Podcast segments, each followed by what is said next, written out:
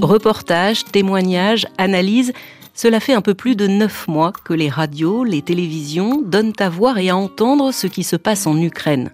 Butcha, Kherson, Kramatorsk ou encore Bakhmut, ces noms de villes ukrainiennes nous deviennent familiers. Des villes envahies par les troupes russes avant qu'elles ne battent en retraite face à la résistance des soldats ukrainiens. La stratégie de Vladimir Poutine a changé début novembre. D'une tactique offensive, il semble avoir opté pour la défense et surtout les bombardements de sites stratégiques à l'approche de l'hiver. C'est donc en Ukraine que vous emmène aujourd'hui témoin d'actu. Je m'appelle Alexandra Cagnard et j'ai rendez-vous avec Cléa Broderst, journaliste au service international de RFI. C'est la quatrième fois depuis le début de la guerre qu'elle part en reportage dans ce pays. Écoutez, hier, la Russie a lancé une nouvelle salve de missiles sur l'Ukraine. Résultat, une grande partie du pays a subi des coupures d'électricité et d'eau. Euh, là où je me trouve, dans un petit hôtel au sud de Kramatorsk, nous n'avons ni l'un ni l'autre depuis hier après-midi. Nous sommes littéralement à la bougie car tout le monde n'a pas la chance d'avoir un générateur à portée de main. C'est devenu un objet précieux, impossible à acheter maintenant dans le pays. C'était le 24 novembre. Quelques jours après son entrée en Ukraine, Cléa confirmait sur l'antenne de RFI l'un des objectifs de la Russie, à savoir priver les populations ukrainiennes d'eau, d'électricité et de chauffage. Bonjour Cléa. Bonjour Alexandra. Tu es sur la fin de ta mission en Ukraine, nous sommes le 3 décembre. Tu te trouves où en ce moment? Alors là, je suis à Odessa, dans mon hôtel, euh, après euh, une longue route aujourd'hui. Odessa parce qu'on était à Kherson euh, encore ce matin. On a encore fait des interviews ce matin à Kherson et puis les, trois derniers jours. Donc c'était notre, notre fin de mission. Ça, c'était, on s'était dit, on va finir sur Kherson pour sortir du pays vers Odessa en ce qui me concerne. J'étais arrivée par Odessa, donc j'ai fait une boucle, on va dire, parce que j'ai fait Odessa. Kiev, Boucha, euh, Dnipro, le Donbass, Kherson, et de retour à Odessa avant de revenir à Paris demain, du coup. Odessa, c'est dans le sud du pays. Là, la situation, elle est calme ou pas? Oui, là, Odessa, maintenant, euh, comparé au début de la guerre où c'était un peu plus chaud, d'ailleurs, quand j'étais venue la première fois en mars, ça n'a rien à voir. Aujourd'hui, c'est bien plus calme. Odessa, euh, plus d'alerte, plus de bombardements au loin, euh, ça n'a rien à voir. Plus globalement, c'est un pays vraiment différent que, que tu viens de traverser par rapport à ta dernière mission. Qu'est-ce qui a changé? Alors euh, oui, ça a changé en plein de points différents. D'abord, moi, ce qui m'a le plus marqué, je pense, c'était vraiment la situation dans le Donbass, parce que c'est les deux dernières missions que j'avais effectuées, donc en avril et en juin, j'avais passé du temps dans le Donbass. Sur le front Est. Ouais. Donc toujours basé sur euh, au même endroit, donc à Drochkivka, qui est à à 10 km en dessous de Kramatorsk, qui est une ville qu'on connaît un peu mieux maintenant et qui est vraiment située euh, sur cette euh, plus, très loin de la ligne de front en fait euh, du Donbass. Maintenant, celle qui m'a plus marqué au niveau des villes qui ont changé, c'est Bakhmut. Bakhmut, c'est la ligne de front la plus active aujourd'hui en Ukraine ça se voit, ça s'entend. Pour la petite anecdote, tu vois, nous, quand on allait à Lysychansk ou Severodonetsk en avril, on passait par Bakhmut, et c'était un peu notre dernier point pour aller au supermarché, euh, s'acheter euh, des barres d'énergie, du chocolat, faire le plein. Enfin, c'était une ville assez euh, safe, on peut dire. En juin, en y retournant, c'était la première fois que je mettais mon gilet pare-balles et mon casque pour à Bakhmut, même si ça craignait pas encore grand-chose. Bon, par mesure de sécurité, il fallait quand même qu'on se mette euh, nos, équipements balistiques. Et là, d'arriver à Bakhmut, et c'était complètement différent. C'est des détonations euh, sur la minute, je pense qu'il y en a 30. Euh, c'est vraiment très, très impressionnant. La ville est complètement déserte. le visage de la ville a changé, si tu veux. Moi, ce qui m'a beaucoup marqué cette fois-ci, c'était qu'on voyait même plus les trottoirs. les trottoirs sont détruits. Euh, les, routes sont barricadées, tu sais, avec ces images qu'on a, avec les, gros pics de fer en forme de croix partout dans la ville. Donc c'est un peu difficile de s'y diriger, en fait, puisque c'est devenu un labyrinthe. Donc il faut vraiment être avec quelqu'un qui connaît bien la situation, qui connaît bien le terrain, ce qui était le cas de, mon chauffeur, celui avec qui je travaille depuis euh, plusieurs missions maintenant. Et ces détonations, ces bombardements en permanence, c'est vraiment très très impressionnant pour le coup. Ouais.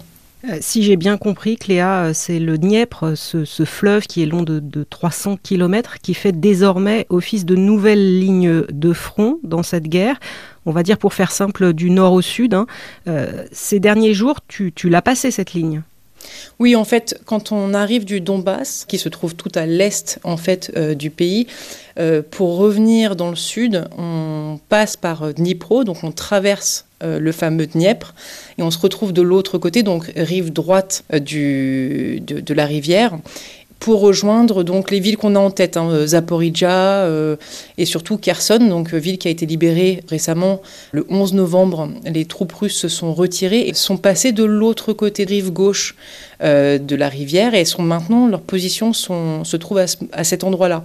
Et ce qui a beaucoup changé à Kherson, c'est qu'avant, comme c'était une ville occupée depuis le mois de mars, les gens ne connaissaient pas les bombardements. Ils, avaient, ils ont vécu une occupation russe parfois terrible, mais ils n'avaient pas ce sentiment de, guerre comme ça peut être le cas dans le Donbass où les gens sont sous les bombes. Mais maintenant que la ville a été libérée, le gros changement pour les, pour les civils, c'est qu'ils se font bombarder par les Russes depuis l'autre côté de la rivière. Et les bombardements depuis euh, plus d'une semaine sont de plus en plus fréquents et de plus en plus puissants. On commence, quand on parle avec euh, les militaires, quand on parle avec la police, avec les pompiers, ils nous disent oui, là on sent que de jour en jour la situation change. Euh, et effectivement, ça, on se dirige vers une vraie ligne de front, un vrai champ de bataille ici. Ce qu'ils n'avaient pas connu depuis le début de la guerre comparé à d'autres endroits en Ukraine. Tout le long, désormais, de, cette ligne, dans ces villes, c'est à chaque fois le, même scénario qui se répète le même scénario, c'est un peu compliqué parce que effectivement, comme c'est des dispositifs qui sont différents, tu vois, par exemple, je te parlais de Barkmouth tout à l'heure, il n'y a pas vraiment de, rivière ou du coup, il n'y a, pas une, une séparation euh, Severodonetsk et Lysychansk, il y entre les deux villes, il y a une rivière qui passe. Donc il y avait cette histoire de, euh, euh, de bombarder les ponts pour éviter les passages. une fois que la ville est tombée, s'il n'y a plus les ponts, elle est tombée pour de bon. Barkmout, il n'y a pas ça, il n'y a pas ce côté rivière à traverser ou pas. ça reste un point très stratégique parce qu'en plus c'est le point hospitalier, le premier point de stabilisation pour la ligne de front. Et c'est pour ça aussi que les soldats russes sont là-bas et qu'ils veulent vraiment prendre cette ville. Et on, pense que ça va péter dans pas longtemps, en fait, encore plus que maintenant. Kherson, euh, il y a cette rivière gigantesque, un bras euh, de rivière qui est énorme euh, qui permet une autre configuration. Et en fait, ce que les militaires nous expliquaient, c'est que ce qui est compliqué aujourd'hui pour les habitants de Kherson, c'est que les Russes envoient des grades de l'artillerie que les militaires ne peuvent pas forcément intercepter.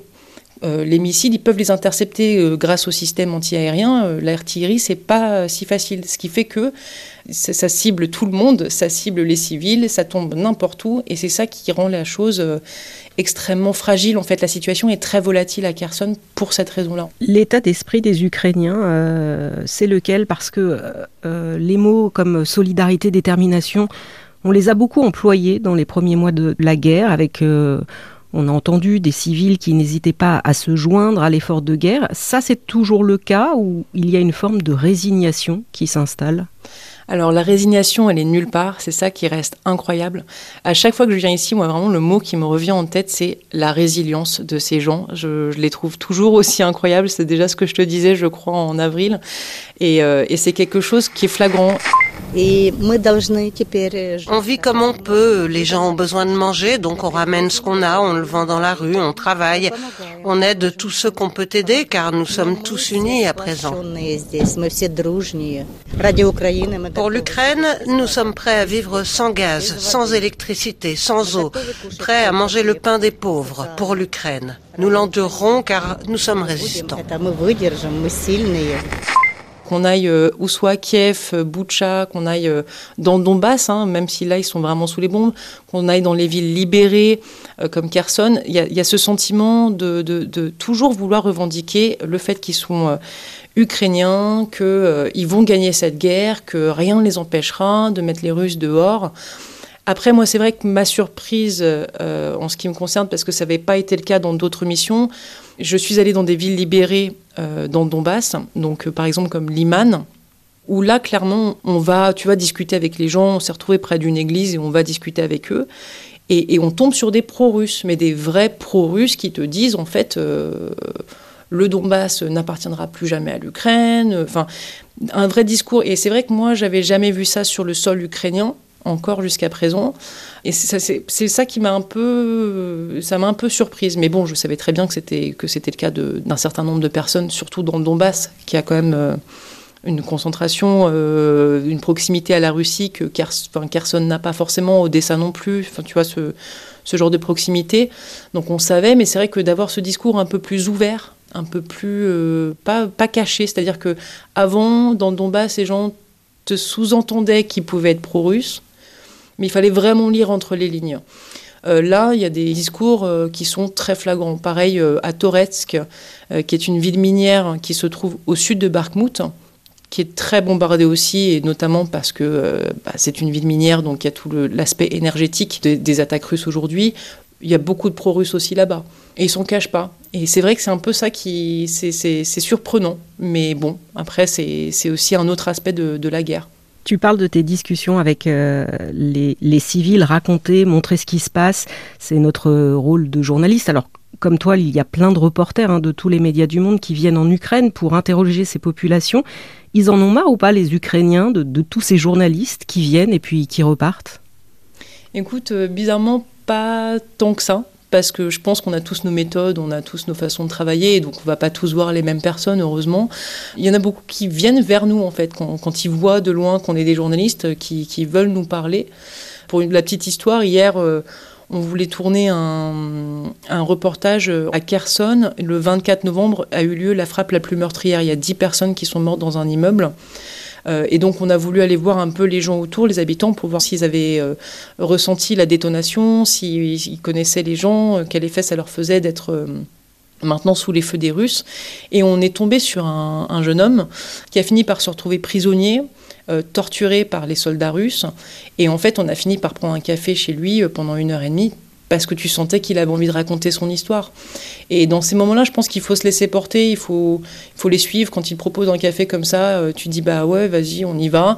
Et c'est ce moment-là où les gens s'ouvrent et, tu sens qu'ils ont vraiment besoin aussi de, se décharger de ce qui, leur est arrivé finalement. C'est pas qu'une histoire, c'est vraiment quelque chose là. Le physique en plus, ces tortures, c'était vraiment c'est des moments, je pense que c'est un peu salvateur pour eux par la parole, un peu libérateur de pouvoir en parler euh, à qui que ce soit, en fait, que ce soit euh, le pote à côté ou un journaliste qui, comme il nous le disait, bah, racontera son histoire dans un pays étranger, en fait. Je voulais aussi te poser une question sur, euh, sur Boucha, cette ville de la banlieue de Kiev, la capitale. c'est là, tu l'as évoqué tout à l'heure, qu'après le retrait des troupes russes au mois de mars, on avait découvert un charnier, des centaines d'habitants euh, tués avec des récits de viols, de torture. Et tu m'en avais parlé dans Témoins d'actu. La procureure d'Ukraine, elle était à ce moment-là sur place, elle commençait son enquête qui continue. Boucha, aujourd'hui, ça ressemble à quoi? Boucha, ça m'a encore, euh, ça m'a aussi frappé dans le sens où euh, il faut, alors il faut se resituer. Boucha aujourd'hui, novembre, décembre, il neige. Il neige, c'est quelque chose qu'on n'imaginait pas forcément, qu'on n'avait pas en tête en avril. Moi, en avril, euh, c'était le printemps, on était tous en t-shirt, euh, et t'as pas les conséquences directes. Quand tu vois des maisons éventrées, tu penses pas à l'hiver quand tu es en avril. Quand tu arrives à Boucha aujourd'hui et que tu vois cette couche de neige sur toute la ville, euh, donc déjà, il fait moins 2, je te dresse le portrait, il fait très froid.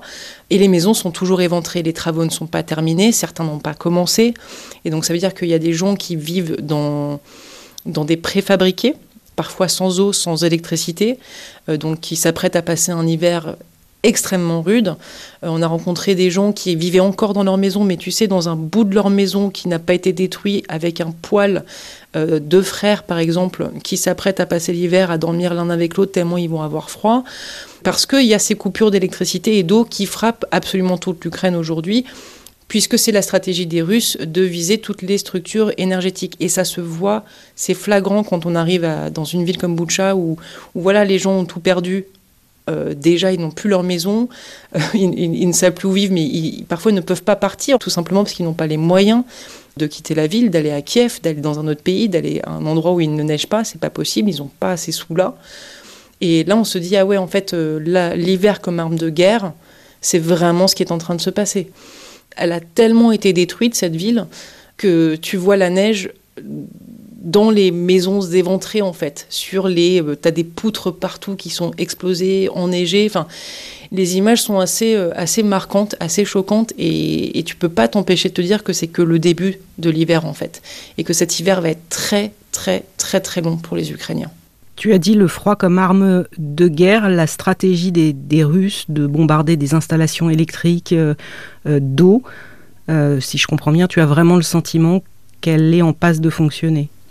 Ah oui, non, mais c'est très très clair.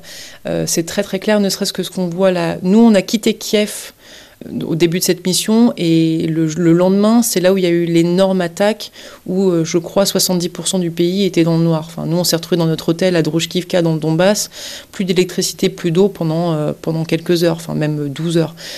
Et, pourtant, on avait des générateurs pas loin. Donc, on était encore un peu parmi les chanceux parce qu'on a des générateurs, ce qui est quand même pas le cas de tout le monde non plus. Et on, voit en fait que les, Russes visent les points d'eau, les points d'électricité, euh, les mines. Et c'est flagrant. Et c'est ça le, plus troublant, c'est de se rendre compte qu'ils euh, vont vraiment s'en servir pour euh, rétrécir la vie des gens. Parce qu'en fait, quand tu as froid, bah, finalement, tu te replies. je pense que c'est un aspect physique, mais je pense que c'est un aspect mental aussi. Et, on sent que c'est sur ça qu'ils vont jouer. Et c'est vraiment c'est perfide parce que les, gens ont, déjà vécu neuf mois de guerre et parfois, tu vois, comme dans le Donbass, sous les bombes. Et là, en plus, on leur ajoute euh, le froid, le manque d'eau, euh, l'impossibilité de, cuisiner, l'impossibilité de se chauffer. Enfin, c'est, il faut vraiment penser à ce genre de choses en se disant, mais ces gens-là, est-ce que la majorité va, va s'en sortir d'ici le mois d'avril? Je suis pas sûre. Merci beaucoup, en tout cas Cléa, d'être euh, de nouveau passée dans, dans Témoins d'actu. Bon retour. Merci beaucoup Alexandra. Merci à vous d'avoir écouté cet épisode. Vous pouvez aussi retrouver tous les reportages de Cléa sur le site de RFI. N'hésitez pas à vous abonner sur votre plateforme de podcast à témoins d'actu. Ça lui donne encore plus de visibilité. À très vite.